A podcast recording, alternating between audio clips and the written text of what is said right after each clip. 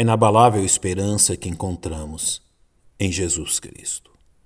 O quinto capítulo do Evangelho segundo Marcos é uma generosa fonte de confiança a todos quantos já depositaram sua fé em Jesus Cristo como seu único e suficiente Salvador.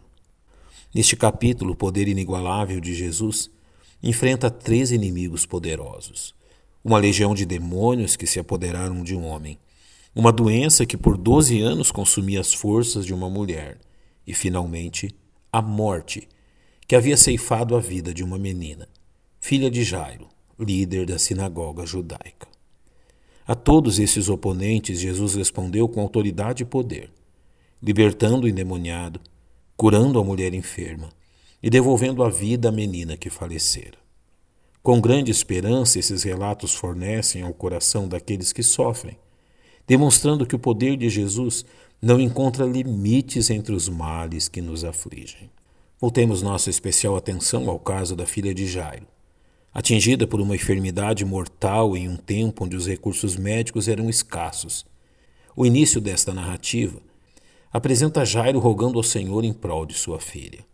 E eis que chegou um dos principais da sinagoga, por nome Jairo, e vendo, prostrou-se aos seus pés, e rogava-lhe muito, dizendo: Minha filha está à morte.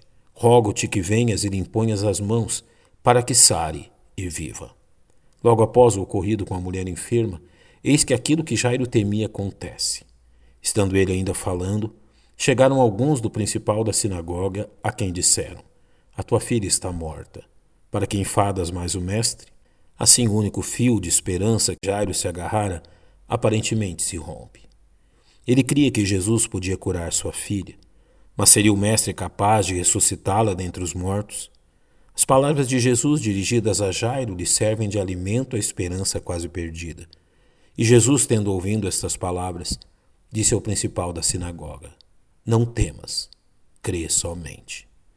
Acompanhado de Pedro, Tiago e João, Jesus parte em direção à casa de Jairo, encontrando lá grande pranto, como descrito por Marcos. E tendo chegado à casa do principal da sinagoga, viu o alvoroço e os que choravam muito e pranteavam. A exortação seguinte de Jesus não precisa ser entendida como um diagnóstico, mas como uma simples percepção dos fatos.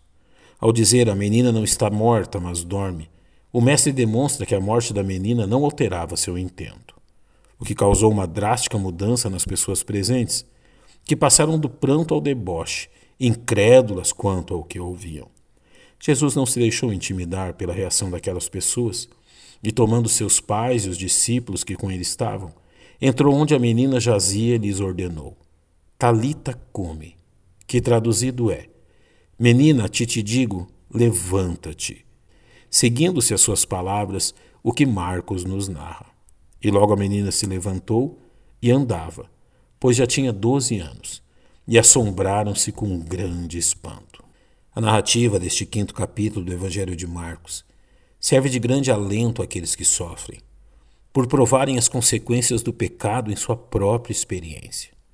Reconheçamos que não há condição em que o ser humano se encontre a qual o poder intercessor de Jesus Cristo não possa drasticamente modificar para o bem deles.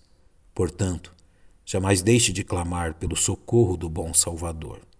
Da mesma forma, todos aqueles que sofrem o duro golpe da morte de seus entes queridos encontram em Jesus grande consolo uma vez que tem nele a promessa da ressurreição dos salvos em seu nome. Que as benditas palavras do Mestre consolem os corações aflitos. Não temas, crê somente.